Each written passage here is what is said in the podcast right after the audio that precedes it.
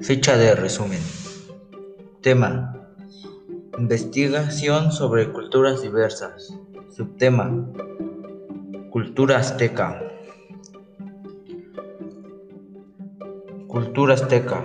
La cultura azteca, también llamada cultura mexica, su ubicación geográfica de los aztecas se localizó en la zona central del Valle de México, su imperio otras zonas como México, Veracruz, Guerrero, Puebla, Oaxaca y la costa de Chiapas. El idioma azteca se conoce como náhuatl. Los idiomas similares a esta lengua azteca han existido en México durante quizás 1400 años.